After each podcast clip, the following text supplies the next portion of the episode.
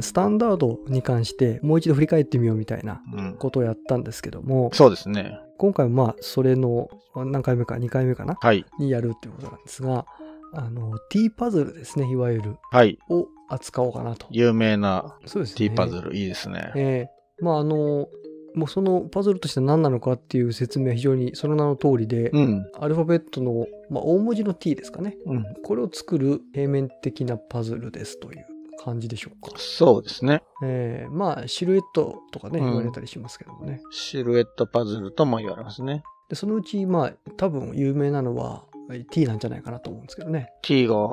一番有名かもしれないですね。同じ T のように見えて、まあいろいろ編集があるんですよね、本当はね。うんうん。なので、ちょっとめ、ちょっとやかましい部分もあるんですけど、まあ、あの、このスタンダードっていうのは、その、僕らがここで扱うときには、どっちかっていうと、あの、教科書的な説明は、まあ、それなりの本にお任せして、うん、あうの、ん。まあ、副音声とかね、言いましたけど、うん、まあ、いわゆるこの、その、パズルに携わってるものから見た面白い部分というか、うんうん。あの、おまけ情報的な、はいはいあは方面から、まあ、ちええょっと掘り下げようっていうぐらいなものなので、い。そうであすね。んまりね、あの、まあちょっとなかなか難しいんですけども、まあ、ざっくりとだけ言うと、基本的には4ピースででき4てるピースの。 T パズズルっていうのがまあ主流でして、ル。はい。まあ最初は T っていうのが、そのある紅茶の広告で作られたっていうのがまああるんですよね、古いものとしては。紅茶が T ですからね。そうなんですよ ね。そこから T が来てるっていうことで、大文字の T うん。を作るパズルっていうのがまああって、うんうん、それが非常にまあトリッキーというか、あの、おっと思わせる難しさそうがあでる。すよですよねね。これはやっぱり最初した時はよくできてるなぁと思いましたうよ。ーんこれだから私、あの、自分の最初のパズルの時にも、はい。多分言う言及しちゃったかもしれないですけどね。はいはい。あの、究極のパズルっていう雑誌冊子に載ってて、うーん。で、それをなんでしょう。あの、トレーシングペーパーで写してやってみたらうーん面白かったっていうやつですね。そうですね。その、まあ、A さんが写したのは、その、えっ、と、ピースがへっこんだのが全部台形みたいなピースでしたか、ね、そうです、そうです。覚えたじゃそうないですですか。いやいや、そうなんですよね。そうですかだから、特殊なちょっと変わったピースがあって、これどう使うんだろう。まあ、それが肝なんですけど、あとはみんな、な台形のピースがさっさっさと3つあって、うーん。これを組み合わせて T を作れと。で、そうなんですね。そこ実は台形かどうかって聞いたのにポイントがあって、あの、うんピースの中が、あの、へっこんでるピースが1枚あるんですけど、まあ、それ以外が全部台形なのか、うん。え1個だけ三角形のピースがあるのかっていうところうんで、うんちょっとその、現代的なものか、ですね。あまあその最初のものからアレンジされたものっていうのがあるんで、んまあ、どうなのかっていう部分がちょっとあるんですけど、はいはい。その三角形ある方が多分後にうんあ。のもうちょっといろいろな形を作ったりとかそういういろんな目的であの改良っていうのかうな、ん、そうですね。アレンジされたものが、多分最近の方はそっちをよくご存知かなと思うんですよね。そうですね、あのよくザ・ティーとかいう販売品としてあるものは多分三角形含まれた方だと思うんですうよね。ん。でその T っていうのがよく言われるんですけどその、まあ、最近のねあの、うん。改良された方でいくと、うん。はいはい。 T の縦棒の長さがすごく長いっていうふうに言う人がいるんですね。うん。でこれ結構鋭くてそのオリジナルの、まあ、1903年とかなその紅茶の広告に使われた T のパズルっていうのはあの一番上の T の大文字の横棒が長くてこう T の縦棒っていうんですかねそこはそんな長くないんですようん、ね、うん、うん。うん割とバランスとしてなるほど。バランスが違うんですね。でまあその後に、うん。まあ、引き火とかが出てあの石原さんとかが多分変わってて改良したものっていうのが横棒が短くなって縦棒が長くなってるんですよね、うん。えーだからその分、あの T 以外の形もまあ作りやすくなってるというか、そうですよね。えだからこの新しい方の T ってー、うん、ごあの、一般の方はもしかしたら、昔ホテルの部屋によく置いてありましたよねっていう、そうですねあれですよね。ええうん。そっちのタイプなんですよね。うん。で、そっちは T のみならず、いろんなシルエットで遊べるようになってるんですよね。そうですよねで。、そうするためにちょっと比率を多分変えた、アレンジしたんですそよね。うですん。ね、はい。あの、これね、ネタバレになるといけないので、ちょっとあんまりどういう風にカットされてるかってなかなか言いにくいんですけども、うん。まあ、要は、カット線とのうまい、こう、交点のところで調整してるっていうかね、切切ってるっていうような実は配分になってるので、あの、元々の広告のは僕が見る限りかなり、まあ、恣いてきってあれだけど、対象性があるってだけで、うん別に、ね、こういう風に切ってればいいっていう、あいわゆるあの、あるトリッキーな切り方さえしてればいいっていうことなんですけども、まあまあ、そこら辺そうですね。改良したってことで。で、面白いのが、その t 以外にもまあ文字のパズルっていっぱいあるんですよね。うんアルファベットの同じ原理で H とか A とかね、いろんなものもあるんですけど、まあ近年 K とかもありましたけど、うん古いものでも、やっぱりその文字を作ることにしか、あの、重きを置かれてないっっていうのが普通で、例えば t パズルの他に t の他になんか u ができるとか、まあできるかもしれませんけど、作ってる方としては、まあどうでもいいわけですよね、そこはあね。ね T が作れれば、その作り方が難しくなっていれば、もう、それで目的が達成してるっていう感じなんですよね。H とか他のもそうなんですけうんうんど、うんただこの、いわゆるなんて新 T っていうんですかね。T を作るのはもちろんのこと、うん T 以外の形もこう念頭に置いた設計になってるっていうところが、その元の T をちょっと超えた新しさを、獲獲得してる気がするんですよねいろいろ遊べていいですね。うんあまあシルエット一般の話になっちゃうかもしれないですけど、例えば有名になるとタングラムっていう、はいはいはい。ね、シルエットのもう代表選手みたいなのいるじゃないですか。ありますね。うんあれなんかは正方形に区分っていうあのこのレイアウトが有名ですけども、うんもちろんそれ以外のいろんな人の形とか動物とか物事のなんか形を作るみたいのがいろいろあるわけですよね、ものすごく。ありますね。うんええで、それを作るような、あの、まあ、機能っていうか、あの正方形だけじゃない、当たり前ですけどね、うんそういうものになってるんですけど、T パズル本来そうじゃなかった T だけのものだったのが、そのタングラム的なものにこう近づいてってるっていう意味で、うんちょっと新 T っていうのはこの、あの、今までのあった T パズルの流れとは実はこう新しい方向にまた合流してるっていうそうですね。ところがあるんですよね。いい発展の仕方だなと、私は思いますけどね。そうですよね。うん。まあ F とかね、いろいろあの、この、あの、吉原さんが作ったもんって、もっと他のシルエット作れるものもあるんですし、別にどんなシルエットでも作れるんですけど、他の形はう。んただ、いい具合にその、長さが合ってるとか、あの、こう、程よく、うん形がマッチするっていう意味でいくと、そこまで見てピース作ってるってのはやっぱりこのあの新 T ですね、うんまあ、結構優秀だと思いますね、んそういう意味で言うとねよ。くできてますね。まああと、えっ、と、十字架パズルとか、他のシルエットの他の流れみたいのも、うん。もしかしたらあの類似点に気づく人もいるかもしれないんですけど、うんとりあえず今回の参照するページとしてはなんか、この前のパズル遊びへの招待オンライン版っていうのがあるんですよね。うんうんうんうん。はいはい。これの、えー、と第1部の15番に「知恵の板」っていうページがあるんで、うんこれ、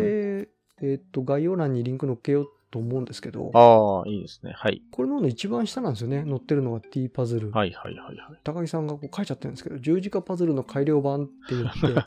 これはいわゆる新しい方の T パズルをうん。出してるんですけども、うん。三角形入ってますからね。うん。ああ、はい、そうですね。新しい方の T ですね。うん。どういう意味でこう類似点があるのかなって多分遊ぶと分かっちゃうと思うんでうすけど、ん。ぜひやったことない方はね、うんうん。やっておくと、その、いわゆる切り方っていうんですかね。そうですね。ええそこにポイントがあるんですけども、これはもうたった4ピースで、これ誰でもいつかはできるんで、これぜひやってもらいたいですよね。そうですね。まあうんうんもちろん市販品はもあるでしょうけど、うん別に、あの、頭の中でやるのは難しいんで、ちょっと ね、紙でも切ってやってみたらうん。わかると思いますし、これまた十字っていうのもね、結構いろいろ種類があるんですけども、そうですね。十字も意外とありますね。あの、ここで紹介されてるのは実は全部、うん。えっ、と、この T とか、この系統のカットなのかな。うん。うん。えーこれに6辺とか5辺って書いてありますけどね。うんうんうんうん本質的に5辺も6辺も実は同じ、同じかもしれないですね同。じにように見えますけどもね、うん。まあ、やってみると分かりますねあと引き身なんかから十字架パズルってえっ、と2も3も出てましたねそういえばね、うん。ああ、何種類かありましたね。うん。 3ってのはそういう形してて、ん2がこれでいう7番かな違うかうんな、うんうんうんで1っていうかあんまり表面出てないですけど事実上の1みたいなものがこの5辺の方じゃなかったかなと思うんですけどあ、そうです違ったなかちょ。っと怪しい な2は違うかもしれませんカットがうん。まあ結構これはこれで十字架パズルって一つのあのテーマとしても選べるんですけど、まあ今日はちょっと T なので T 寄りにしますけども、うん。これの流れをちょっと知っとくとへえと思ったりもするんですようんうんう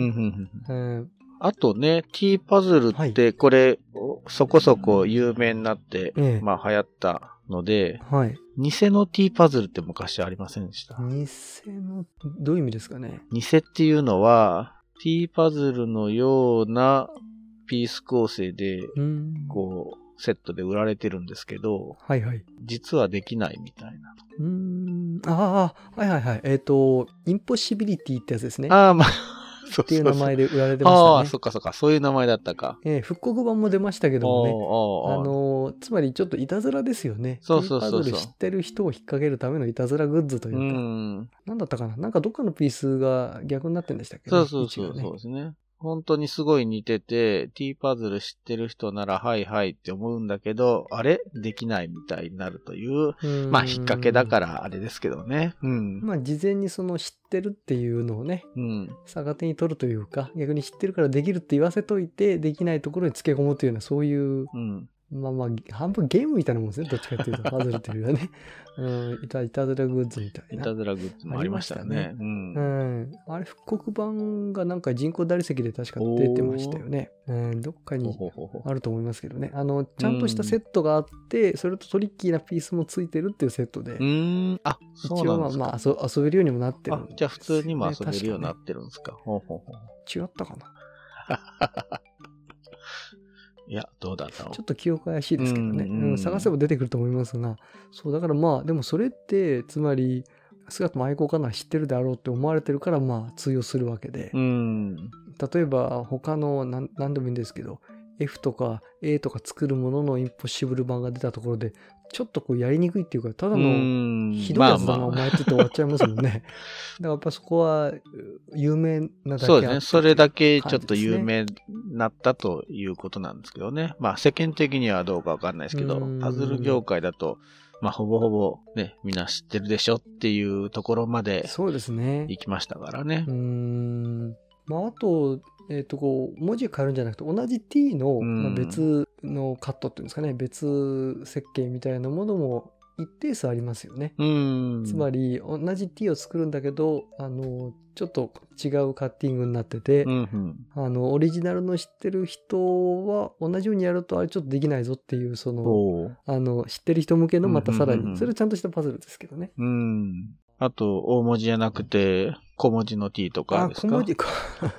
小文字の T はね、それ昔僕が作ったやつですよね。はいはうんい。ちょっとトリッキーすぎて微妙なんで、まあまあ、それはあそうの、ですかあのね、知らなくていい情報かもしれないですけど、ええでもまはあそういうのも、まあありますよね、とうん。。やりました、やりました。小文うん字 T のパズルね。うんうんうん僕、大文字 T のパズルも実はやってるんですけどね。別カットで、おお別カットでですあか。の斜め切りなんですけども、ももちろん同じように並並べる、と答えがないっていうか、うんうんうんちょっと違ってるもんとかね、そんなんありますけど、まあやっぱりこのオリジナルがあってこその、そのパロディというかう、んうんうんうんそうですね。あとこのね、ちょっとあんまり言えないんですけど、この根幹のその切り方ですね。うん。これってのは実はこれを取り入れた他のパズルって結構あるんですよね。ああ。シルエットとして結局この手法を使ってるっていう。んそうですようね。んこれがあまりにもね、よくできてるっていうか、うんうんうまあんトリッキーなので、結構やりがちですよね。ちょっとヒントめいたこと言うと、その切るときにこの新 T の方ですけど、うん。どっかのある頂点を通るんですよね、カットラインが。カットラインがある頂点を通る。はい。ええまあ、はいはい。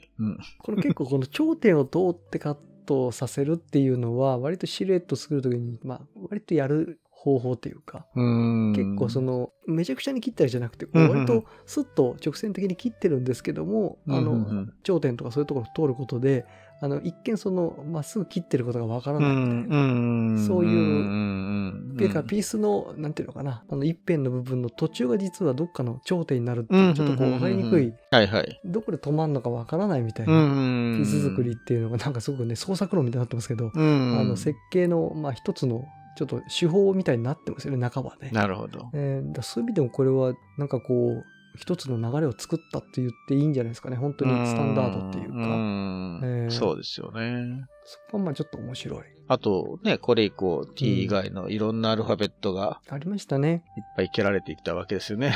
うんシリーズものとして出たのありましたよねそれが確かえっ、と ATK もう一個あったな うん。 ATKH だったかな M かな佃オリジナルかなんか出たあああ、そういりう、ましたけどちゃ昔ん、ねあの、メーカーさんでですか。うう。ん、あったと、多分 M じゃなかったかな。ああ、でも個人レベルではいろんうなん作家さんがもういろんなね、アルファベットをうん、切ってますよありまね。すね。あと、アンティークもので見たのは、こう、金属製の、うん。ただ、あの、文字が、こう飾り文字みたいな感じで、うん。文字の端っこにこう、丸い装飾がついてたりなんかして、そ一見すると、こうなんかね、どうやってやるのかなって思うようなう。うん。ものも結構あります。そういうの、なんかコレクターさんので見せてもらったことありますね、海外の方のやつでね。うん。だか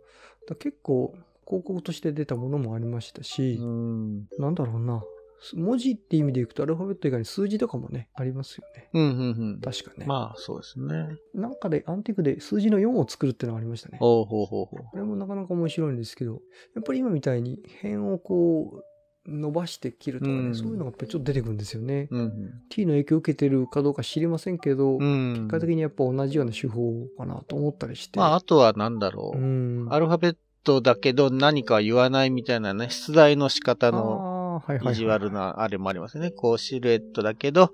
これでなんかアルファベットを作ってくださいとか、そね。うですね。まあそういう出し方もありますよね。無理やりね、作るないです けど、まあ、なるべく綺麗な形で作りましょうそうっですてねいうまあことですちょよっね。と曖昧なとこもあるけれどもう、んそれはそれでちょっと出題の仕方の面白さみたいなのがね、ありますね。そうですね。まあ、あと、なんでしょうね。作るっていう立場からいくと、いろいろある中で、あの、比較的作りやすいものかもしれないですね。うん。取り組みやすいっていうのかな。ね、うん。あと、うまくやるとトリッキーなものとか、ちょっと変えると新しいものができるので、うん。さっきみたいなそのタングラム的な、こうでいろんなものを作るっていうのは考えずに、うん。特定の文字っていうのだけにこう、あの、スポットライト当ててトリッキーにするかとかうん難しくするかっていう風な、あの、取り組み方で作ると、まあ、やりやすいうんタイプのものでありますよね。うん。うんこれだから、パズラボでもちょっと販売したりしてるんですけど、はいはい。あるアルファベットパズルっていう名前で売ってるんですけど、はちょっとね、あの、また普通のシルエットとは違っ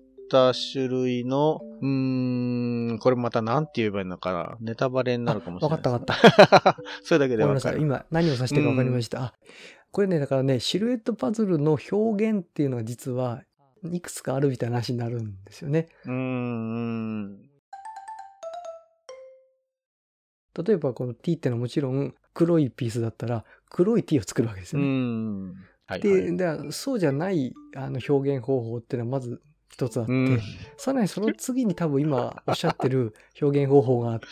で、実はそれのさらに裏っていうような考え方の表現っていうのも見たことありますし、おー、あ、さらあとに。その、これ、うんと、あとその最初とね、ちょっとややこしい話になります最初と2番目のやつの掛け合わせみたいなのも見たことあります し、ああ、えーなるほどね。難しいな、立体を込めてくるような、うん、そう、そうですね。立立体体的的なな表表現としてね現,、ですよね。うん。として出してくる場合、あの、うん立体物でですね、立体物で立体的に表現するっていう文字のバリエーションもあるんで、うんこれだからちょっとね、ネタバレになっちゃうんで、あんまりこういうところで言っていいかわかんないですけど、まあそまのあ。シルエットパズルのその表現の仕方ですか。うんいろいろあります自よね分が目的としている図う形んをどう示すかって時に、いわゆるポジティブと言ったらいけないの かな。ポジティブに表すっていう以外に、じゃあネガティブかって、それだけじゃ実はないんだと。うん第3、第4っていうか、結構まだいろいろ出てきてはいますね。まあ、いろいろ見ていくと。これ、皆さんわかわかってますかねいやいやいや、まあまあ、あまりもろに言うか必要なないりとわ思かうるんでな。ですが。でも、ね、言葉、別に絵を出してるわけじゃないし、喋、まあそう喋ですねりなんで、うんもうちょっと別に言っちゃってもいいと思うんですけど、まあでも私が言ってるあるアルファベットパズルっていうのはね、実はええピースがまあ何ピースかあるんですけど、はい。もうそのピースをひっつけない場合もあるみたいなことなんですよね。なるほどね。うーん。ね、普通ピースをこう、接触させて、辺を合わせて何か形を作るっていうのが、まあよくあるシルエットパズルなのに、ピースをひっつけないでもいいっていうう、んそれが答えだっていうのはちょっと、えって思うかもしれないですけど、実際やってみるとそれでこう文字が見えたりするわけなんですよね。うんうんうん。そうですね。まあいろんなパズル、いろんな発展の仕方というか種類がね、ありますよねっていう、うんまあ話なんですけこど。れね、うん作ったりとか調べたりしていくと、んあ、まだこういう表現ができたんだとか、まうんだこういう表現が、うんみたいなので、結構ね、あの、面白いんですよね。そうですよの、ね。えっ、と、ちょっと、まあ、言っちゃうことにならないと思うんだけど、平面的なピースなんだけど、その平面のままで表現するのか、平面的なんだけど立体的に表現するのか、立立体なんだけど、立体を平面で実は表現してるのか、立体を立体で表現してるのかって一応、一応ざっくりと4通り、まあ、あるっちゃあるんですよ、ね。おーあの、で、もちろん平面を平面のまで表現する中に、いろんな表現形式あるんですよ。うんうんあの、今言ったようなポジティブかどうかとか、うんさらにその、もっと裏をつくようなのうんもありますしね。だから、あの、そのね、今言った、ピースが立体なのか平面なのかと、うん表現形式はまあ立体なのか平あの平面なのかっていう、そのまあ掛け算する4種類っていうのも面白いですし、うんそれぞれの中でも結構またね、うわうわっといろいろあるんですよ ね。それ見つけるために、ああ、こういう系統を攻めてきたか、この人はっていう、んんんそういうね、あの、まあどうでもいい楽しみ方もちょっとあるんですけどね。えー、だからできることならそのねまだ見つかってないなんか表現形式を見つけられたら面白ういなんとなかんねでしょうね。うんまだあるんですかね。うんうん、4種類それぞれ何かしら思いつくものはあるんですけどねおーこれがそうですって言ったらそれで終わっちゃうんうんで、うんうんうんね、言うに言いませんけどでもねぜひどんどんそういう新しいのね見つけたら作ってみたらいいと思いますしね、そうですね。意外となんか大したことないと思って聞いてみたら誰もやってなかったみたいなのありますあからねあ、なるほどね。そういえばそれ誰も発表してなかったなみたいなものもありますし、うんまあ発表しててもね、うん改めて面白いその文字でやったかとか、うんその形でやったかみたいなのも全然できるんで、うんええ僕はどっちかというとそういうのも見たいなって思ってますうね。んまあ、そうで、だいぶ T から外れましたけ ど、でも本当そういう T パズルって、これ、なんかこういろんな要素を含んでるっていうかね。そうですね。ううんん。まあ、最初にその、何ですか、紅茶の宣伝で作った人は、まあ、ジョークみたいな T だから T でいいかなみたいな、うんちょっと半ばこう、面白い賑やかしで作ったのかもしれないですけど、これでも発案者が誰とかいうあれもないんですかね。特許を取ってるとかも。うーんと。よくある資料的にはね、知られてるうちで一番古いのは1903年のっていうこのんホワイトローズの T なんですけど、それより前ですよに、ね。まあなかったのかっていうとよくわかんないですね。いきなりこういう企業のね、ノベルティあるいは宣伝みたいな感じで出てきたうーっんていう歴史的なあれはありますけどね。作者不そうですよ詳ね。なんですかね。結構謎めいてるっていうか、うんまあさっきのね、あの、十字のはその前から、その1800年代からあったんで、まあそれをを参考にしたっていう、あーまあそのそうです十ね字の上を切ればね、T になりますから、そういう可能性も一応あるんですけど、ただ比率がやっぱりあー結構違ってたりするんで、うんこれっていうのが、まあ、なかなかね、確証がないですよね。こなるこほどから推測するしかないっていう感じで、今だと。うんまあ、そのうち明らかになるかもしれません ね。なんか、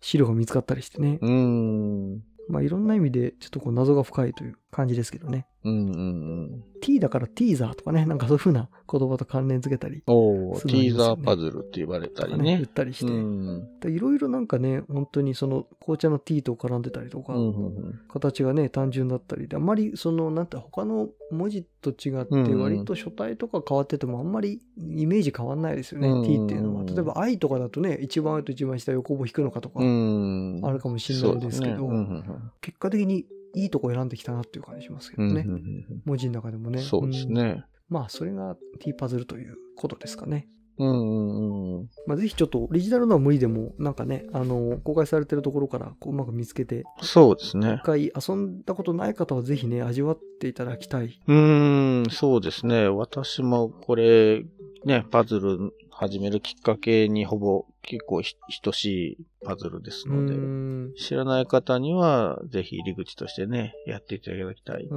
ん、まあで慣れてくるとやっぱりちゃんとしたの持ってたいなってことで買うんじゃないかなとかも思うんですけどもねうんまあね頑張って作るんでも全然最初のうちはいいと思いますし、うんじゃあそれをこう講じてねシルエットパズルって面白いなって言ってやっていくうちいろいろもっとねさっき言った単語欄ももちろんそうですし僕は言い出すときりないですけどねああ、そうですね。あシルエットパズルってかなり広いのでシルエットといえば幸福君ですかそら、んね。なこともい。ないんですけど、未だにいろいろなものがね、新しく、あの、皆さん作ってますもんね。そうですよねそんなに意外と廃れてないっていうか何かしら誰か作ってる気がしますね、うんこの影作る系のそうパですズねルはね常に誰かが作ってるジャンルのパ何ズなんルででしすょかうら。ね。そんなに魅力があるんですか ね。僕は言うのもなんですけど。うん、それもよくわかんないんですが。うん。まあ、知恵の輪とかよりやっぱり作りやすいんでしょうね。ああ、いろいろまあまあまあ。設計しやすい、そうで実すね際工作しやすいとかいう部分はかなり大きいと思います。それはありますうね。ん、あと、最近だと何ですかこういう、例えばタブレットとか、アプリとか、こういうものにも乗りやすい気がしますうね。ん。二次元ですからね。うんね、並べると裏返すとかうんうん回転するぐらいなんで、そこら辺あとはあれですねあの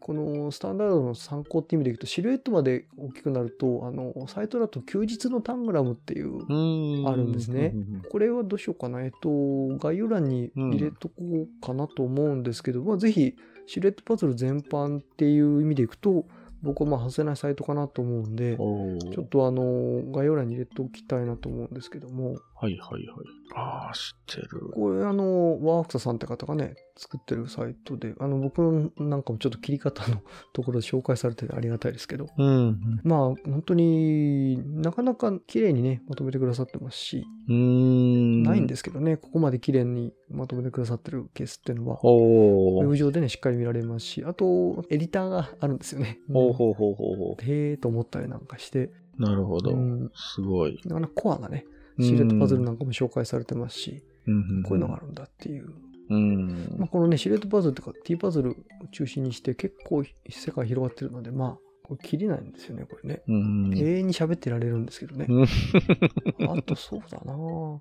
さっきの、何ですかね、あの、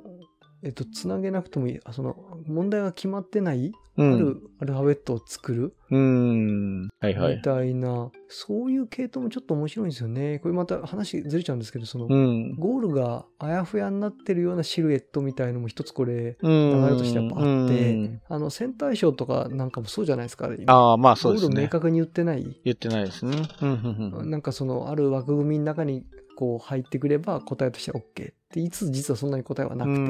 こうなるっていううようん。対象は確かにそうですね。うんこれを、このピースを使って、線対称の図形を作れとか、とかねまあ、回転対称を作うんれ、点対称とかうんそう、を作れとかっていうのは、